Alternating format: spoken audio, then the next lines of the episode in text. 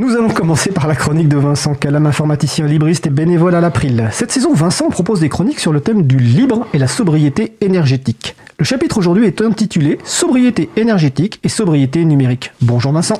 Bonjour Fred. Alors, pour explorer le lien, continuer à explorer le lien entre logiciel libre et sobriété énergétique, j'ai fait appel à une source précieuse, Libre à lire, le site des transcriptions réalisé par le groupe Transcription de l'April. Le site propose plus de 1000 transcriptions de multiples origines, les émissions libres à vous bien sûr, des conférences, des tables rondes, d'autres émissions de radio, etc. Avec une grande variété dans les personnes intervenantes et les propos retranscrits. Bref, c'est un bon aperçu des débats qui traversent la sphère du libre francophone. L'autre intérêt, c'est qu'il s'agit dans la grande majorité des cas de la retranscription d'une parole spontanée, pas comme ma chronique par exemple qui est écrite à l'avance. Autrement dit, le vocabulaire utilisé est bien représentatif des préoccupations des personnes et de leur appropriation de tel ou tel thème. Je veux dire par là que dans un texte écrit, je peux placer facilement des concepts ronflants, ça ne veut pas dire pour autant que je les maîtrise et que je les utilise réellement pour structurer ma pensée et mes actions. Une transcription orale est beaucoup plus révélatrice de ce point de vue. Rappelons que l'adresse du site c'est librealire.org.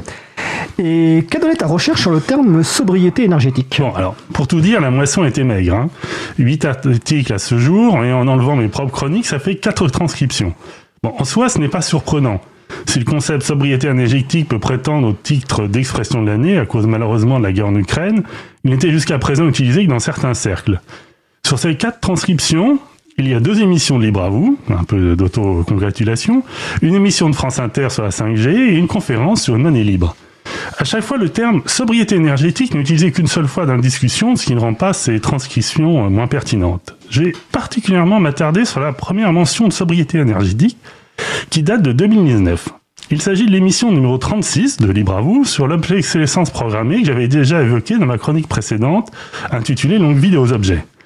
Les invités de cette émission étaient Adèle Chasson de l'association HOP, Halte à l'obsolescence programmée, et Frédéric Bordage du collectif greenIT.fr.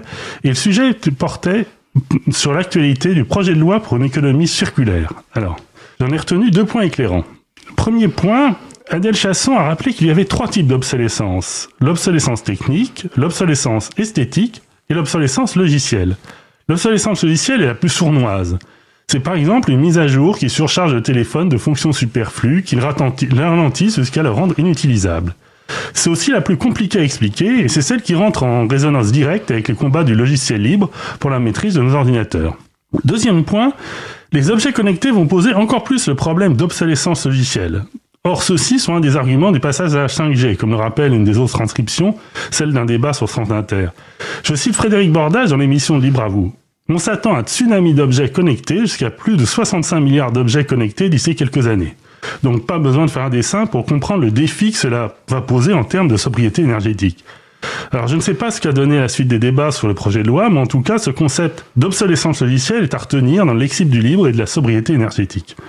Alors, euh, comme tu l'as, tu l'as dit, la chronique étant écrite, tu me l'as envoyée à l'avance et mm. donc tu m'as chargé de me renseigner un petit peu. Donc, la, la, loi relative à la lutte contre le gaspillage et l'économie circulaire, en fait, instaurait donc un indice de réparabilité qui vise à une meilleure information du consommateur et de la consommatrice sur le caractère plus ou moins réparable des achats. Mais pour aller plus loin, une mesure phare réclamée donc par HOP, euh, à l'obsolescence programmée, est un indice de durabilité et non pas de réparabilité. L'objectif d'un indice de durabilité est de garantir un indice donnant des informations sur la fiabilité, la réparabilité, l'évolutivité, afin de pouvoir comparer les produits en magasin ou en ligne et répondre à la question lequel est conçu pour durer. Cet indice de durabilité, qui devrait remplacer l'indice de réparabilité, entrera en vigueur en janvier en 2024.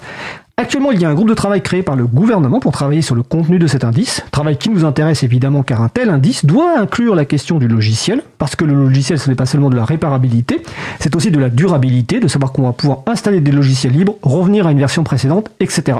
Ça peut être considéré plutôt comme de la durabilité que de la réparabilité.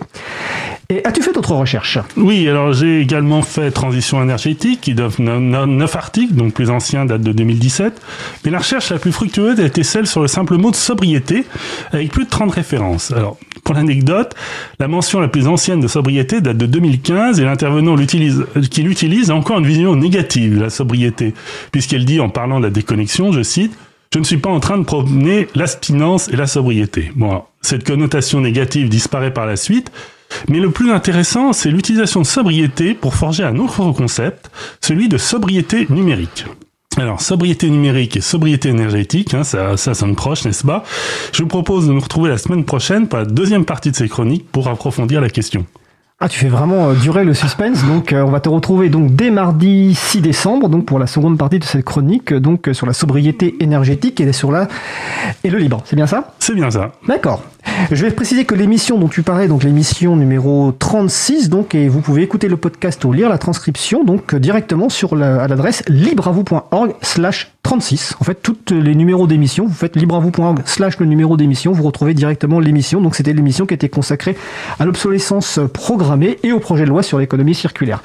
Eh bien, écoute, euh, je te remercie Vincent, je te souhaite une belle fin de journée, donc à la semaine prochaine. À la semaine prochaine.